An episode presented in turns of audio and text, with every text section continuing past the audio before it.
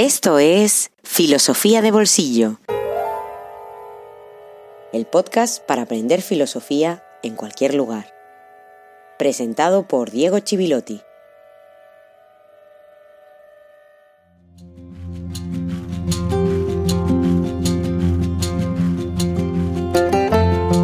Buenos días. Hoy es Nochebuena, la época de la felicidad y el entretenimiento. Estás obligado a ser feliz y divertirte, lo seas más o lo seas menos, o al menos parecerlo. Muchos filósofos han dicho algo de la felicidad, pero en general se han dedicado poco. Así que este primer bonus filosófico lo dedico a la felicidad en relación con un autor actual. En primer lugar, muchas gracias si estás escuchando esto el 24 de diciembre. Casi con total seguridad te has suscrito a Filosofía de Bolsillo. En la ilustración, Jeremy Bentham se atrevió incluso a proponer un algoritmo llamado Felicific Calculus o Hedonistic Calculus para calcular la cantidad de felicidad que produce una acción. Pero esto no es algo solo propio de la segunda mitad del 18, primera del 19, sino que también ocurre en la actualidad. Hace un par de años, por ejemplo, Mo Gaudat, un ingeniero de Google, publicó Solve for Happy, diciendo que tenía el algoritmo de la felicidad. Parece que la felicidad es el imperativo de nuestra época, una proclama vacía. Vivimos desde hace unas décadas la sociedad del entretenimiento, que tiene la felicidad, sea eso lo que sea como aspiración. Así se ha definido muchas veces desde la sociología, una sociedad donde domina la necesidad del afecto instantáneo, el relato narrativo, en la política, para poder darle sentido al exceso de significantes vacíos, signos sin sentido que nos rodean permanentemente. El entretenimiento es también uno de los pilares de la comunicación mediática. El estrellato, por ejemplo, las emociones instantáneas, son producto de eso. Los medios de comunicación son máquinas de entretenimiento narrativo en la actualidad, más que de información, creando héroes, creando villanos. Constantemente nos proponen vivir la vida como una película, donde el propósito es la felicidad, sin saber muy bien qué es eso. Y vivimos una seducción constante para poder soportar casi esa racionalidad productiva de nuestras sociedades en el fondo. Más que vivir, nos invitan a actuar la vida. Hay un libro también muy interesante, publicado en el año 2000, interesante porque es sintomático de nuestra época, de Neil Gabler, titulado Life the Movie, directamente. La fantasía es más real que la realidad y vivimos la vida como un espectáculo constante. En la Edad Media el espectáculo podía ser la llegada de unos jugulares que contaban historias, hacían números de acrobacia, a veces la llegada de algún peregrino, algún viajero o de estafadores. El entretenimiento de la masa nace después de la Revolución Francesa, de la caída del antiguo régimen. Pero la sociedad del entretenimiento, como la entendemos hoy, nace con Estados Unidos y la colonización de Norteamérica, donde no existe una aristocracia fuerte que controle el gusto, ni una religión con formas estrictas. El entretenimiento allí es el gran factor democratizador. Y toda esta introducción la hago para presentar a nuestro autor.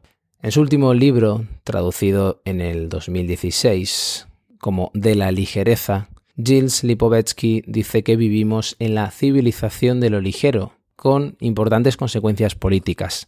Si la primera modernidad era la de la pesadez, las sociedades ideológicas, la actual sería la de la ligereza, donde la gente ya no está dispuesta a morir, y menos por ideas, sino que quiere divertirse y ya está. La ligereza nos ofrece soportar la vida, que es siempre peso, carga, es decir, lo ligero es el precio de la libertad democrática, según Lipovetsky. Se han acabado los grandes relatos, después de grandes desilusiones, grandes catástrofes del siglo XX, pero no solo por eso, sino también por la aparición de nuevas seducciones, que ha llevado de una sociedad disciplinaria a una sociedad moda, reestructurada ahora por el valor de lo efímero, de la seducción permanente. Por lo tanto, el autor que nos va a explicar hoy la felicidad y nos va a desear feliz Navidad es el señor Lipovetsky.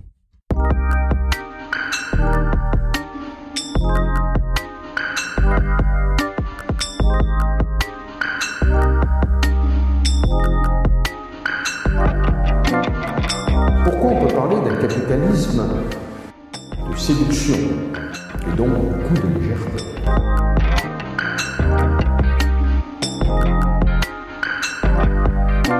Le capitalisme de consommation n'a qu'une seule valeur. En tout cas, il ne célèbre qu'une seule valeur. C'est l'hédonisme. Enjoy yourself.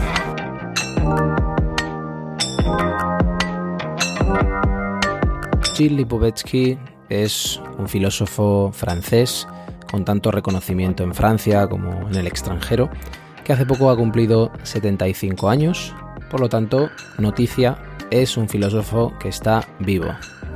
Lipovetsky es uno de los principales teóricos de la posmodernidad.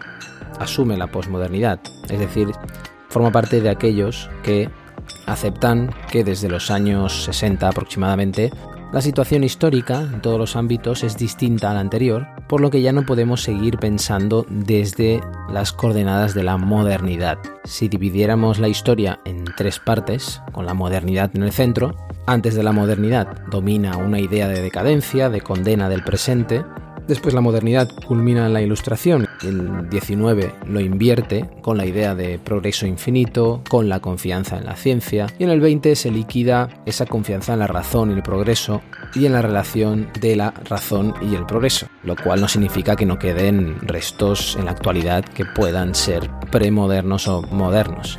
En la situación postmoderna podríamos decir que se desacredita tanto el pasado como la confianza en el futuro y solo nos queda el presente. Algunos incluso condenan también el presente diciendo que vivimos en una sociedad disciplinada, estandarizada. Lipovetsky marca una distancia respecto de todas esas lecturas porque las considera reduccionistas, diciendo que no vivimos en una era disciplinaria, sino postdisciplinaria, en una segunda posmodernidad, donde hay fenómenos como la moda que nos permiten escapar del sometimiento a, a, unas normas, a una tradición, y que no se puede pensar desde tampoco desde la lógica de la lucha de clases. Sin embargo, está relacionada con la competencia entre clases, entre la aristocracia y la burguesía. La variación constante de la moda y la autonomía personal de las apariencias que podemos ver en las redes sociales, en Instagram, por ejemplo, no se puede explicar desde la lucha de clases según Lipovetsky. Eso explica en El imperio de lo efímero, un libro del año 87, subtitulado La moda y su destino en las sociedades modernas. ¿Por qué habla de la moda? Porque la moda es lo que ha permitido la descalificación permanente del pasado, a través de la valoración constante de lo nuevo, la afirmación del gusto individual, gusto efímero también, que dura muy poco tiempo, y la posmodernidad ha hecho que la lógica de la moda se extienda a todo el resto de los ámbitos de la sociedad. Esa es la gran aportación de Lipovetsky en este aspecto. Por eso hay unas normas, hay una normatividad a la que tenemos que adaptarnos, pero no es una sociedad disciplinaria para Lipovetsky porque la norma se basa en la elección y en el espectáculo. Todo eso hace que todo se personalice, ¿no? La personalización es la culminación del individualismo moderno llevado al extremo, ¿no? Era el ideal ilustrado de autonomía individual que en la actualidad se ha llevado al extremo. La multiplicación de las diferencias individuales, el hecho de que seamos casi átomos, como explica en La era del vacío, un libro muy interesante en el que habla del individualismo contemporáneo. No significa que hayan desaparecido los mecanismos de control, la represión, la dominación, sino que se han transformado esos mecanismos, se han hecho paternalistas, se muestran amables en el hedonismo contemporáneo, que es esa búsqueda del placer constante, es la cara amable de la dominación. Lo que se hace es reducir la represión y maximizar la elección y la comprensión, pero al final el objetivo es el mismo. Por ejemplo, pasar de la prohibición de fumar a mostrar los perjuicios o pasar de lo que era el ascetismo religioso, el ayuno religioso, al bombardeo de mensajes constantes que nos hacen obsesionar, por ejemplo, con el peso o la alimentación.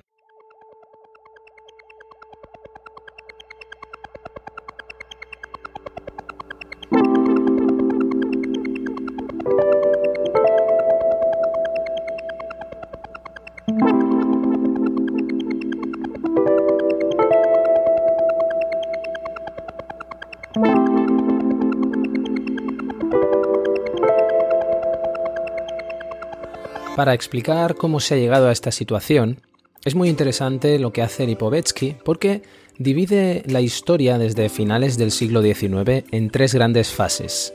una primera de culminación de la modernidad que comienza a finales del siglo XIX y que termina en el año 1950, cuando aumenta la producción industrial siguiendo el Taylorismo, esa organización racional del trabajo, eh, teorizada por Frederick eh, Taylor, la división de tareas en la producción, cuando se produce una gran difusión de productos por el progreso en transportes, en comunicaciones, aparecen métodos comerciales, el marketing, los almacenes, la publicidad, y el consumo es principalmente por parte de la clase burguesa. Después de los años 50 y aproximadamente hasta el principio de los 90 es cuando tiene lugar la posmodernidad, el gran momento del individualismo hedonista, cuando se hace un culto constante a la felicidad privada, la lógica reinante es la lógica de la seducción y la hedonización de la vida, que comienza a ser accesible a todas las capas sociales. Hay un gusto constante por la novedad, un culto al desarrollo personal y al bienestar, y donde la seducción afecta a la dimensión pública también,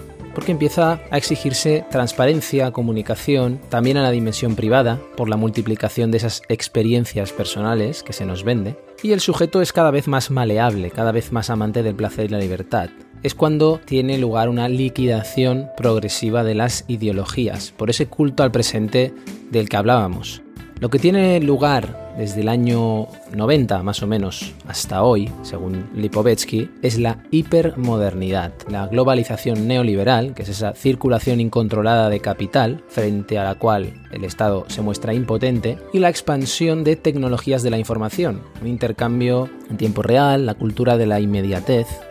De alguna manera es una continuación materializada en el hiperconsumo, se consume cada vez más, es verdad, pero se consume por placer, ¿no? hay una lógica emotiva. Todo esto Lipovetsky lo explica en su libro El lujo eterno de la era de lo sagrado al tiempo de las marcas, publicado en el año 2003, donde dice que el lujo, que antes era ostentación, era un signo de distinción social, en el hiperconsumo es simple goce privado, un sentimiento de eternidad que busca el individuo en un mundo totalmente fugaz, y donde se han derrumbado ideologías y religiones. Es un lujo emocional, psicologizado.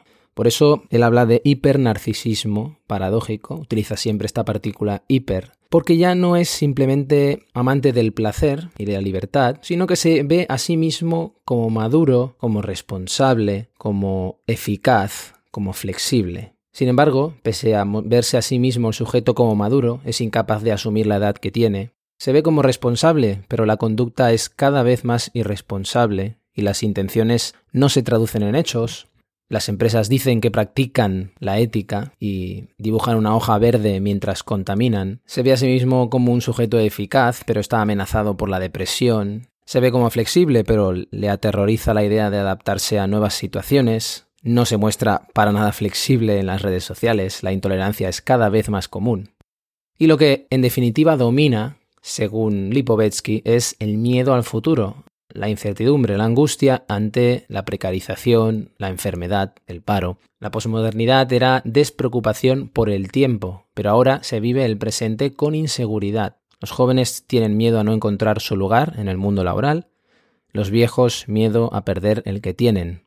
Y todo esto sin dejar las aspiraciones de placer, las aspiraciones hedonistas, que son más desenfrenadas que nunca es la angustia derivada de contradicciones, como el hecho de que nos guste sentirnos libres, pero necesitemos de vínculos.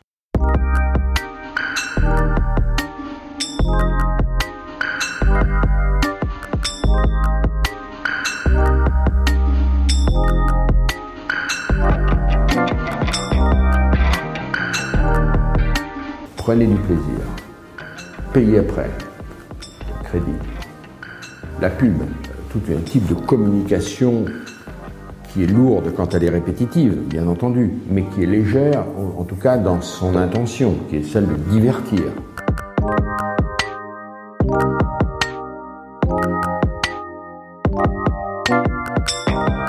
Aquellas dos primeras fases, esas tres, crearon el consumidor moderno, apartándolo de las tradiciones, apartándolo del ahorro, generándole deuda. La última fase es la extensión del reino del consumo y la moda a todos los aspectos de la sociedad. Pero la lógica del consumo y la moda lo que ha producido es un individuo cada vez más indiferente a los mensajes publicitarios. Lipovetsky cree que al multiplicarse las ocasiones de elección individual, la inmensa cantidad de fuentes de información sobre los productos, ha parecido un sujeto autónomo y voluble, muy voluble, con gustos y personalidad cambiantes. Y por eso necesita el espectáculo en todo, incluso en la moral, cosa que los medios siempre explotan esforzándose por seducir. Él no hace un juicio condenatorio de esta situación, él simplemente dice que la diagnostica. Incluso muestra aspectos que no son totalmente negativos y considera que la situación contribuye al debate, contribuye a liberarse de ideologías de clase pero por otra parte hay cada vez más indiferencia hacia el bien público, hacia el bien común, y también cada vez más desinformación en el sentido de que se transforma la política en un espectáculo. Por lo tanto, la sociedad en la que vivimos es la sociedad moda, que se caracteriza por la caducidad acelerada de ofertas, de modelos, de todo, desde los objetos que producen las industrias hasta el tiempo libre.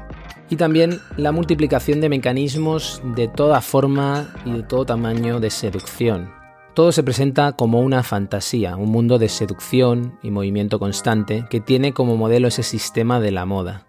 Muchas veces habrás oído que nuestra época es la era de la prisa, la era de la eficacia, pero según Lipovetsky, las prácticas y gustos que podemos observar en los viajes, la tecnología del bienestar, etc., nos dicen que vivimos en una época de sensualización, de estetización de los placeres. Una era para Lipovetsky tremendamente paradójica, porque por un lado vivimos la aceleración, ¿no? la desmaterialización de placeres, y por otra la necesidad de estetizar todo, la felicidad constante de los sentidos, la búsqueda de la calidad de los momentos, la proliferación de spas, de mindfulness, de sensualización del bienestar, de búsqueda de experiencias emocionales. Es decir, un tiempo comprimido, abstracto y eficaz, por un lado, y un tiempo que se concentra en lo cualitativo, en la sensualización. Por eso la conquista de la eficacia y el ideal de la felicidad conviven de manera omnipresente. La aceleración de la modernidad no ha eliminado la aspiración a una vida equilibrada. Seguramente verás ejecutivos adictos al trabajo, pero la mayoría aspira a armonizar su vida profesional con su vida privada. Habrá hiperconsumo de porno, pero la vida sexual no es orgiástica, incluso es tremendamente pobre. La gamificación en los trabajos, incluso hacer que el trabajo o el esfuerzo en la educación sea más agradable, también tiene que ver con esto. No hay una dictadura del placer, según Lipovetsky, sino una fragilización de la personalidad, una volatilidad de la identidad y también cada vez más trastornos mentales. El yo, ese sujeto, está desprotegido y abandonado a su suerte, y el individuo es cada vez más débil. Por un momento piensa que en un contexto profesional en el que nos piden ser eficaces y rentables, una de las consecuencias más inmediatas es que todo el mundo quiere presentarse como creativo. Y todas las empresas buscan creativos. Es un valor que todo el mundo intenta expresar en las redes sociales. Todos son fotógrafos en Instagram, escritores en blogs, cantan en un coro, practican la alta cocina, lo cuelgan. Hay como una especie de deseo artístico de hacer algo personal, y de que el mundo que nos rodea responda casi de manera directa a lo que somos. Hay una necesidad de construirse una singularidad bajo ese signo de la creatividad. Pero mientras vivimos en ese clima cultural amable, donde nos lo quieren hacer amable, y estoy hablando evidentemente de esos países occidentales, y la realidad social es mucho menos violenta que en otras épocas, a pesar de haber explosiones de violencia también tenemos una sobreabundancia de imágenes violentas que sigue la lógica de una economía cultural que tiene que ofrecer cada vez más intensidad para captar la atención de un público que somos hiperconsumidores, dice Lipovetsky, hiperconsumidores saturados, que lo hemos visto, lo hemos oído todo. Por eso es muy interesante lo que hace en su libro La estetización del mundo, vivir en la era del capitalismo artístico, donde dice que el ideal de vida en la era del capitalismo creativo transestético, dice, o capitalismo artístico, es la ética estética, no es esteticismo absoluto. El esteticismo sería simplemente entregarse a la belleza y vaciar todo de contenidos morales, porque aún hay valores de vida moral, aún se habla de esos valores de vida moral como el ecologismo, el animalismo, el feminismo, que viven paradójicamente junto a ideales de placer individual, que a veces son incluso incompatibles. Por eso vivimos constantemente en contradicciones, que muy posiblemente vivirás de una manera intensa durante estas fiestas.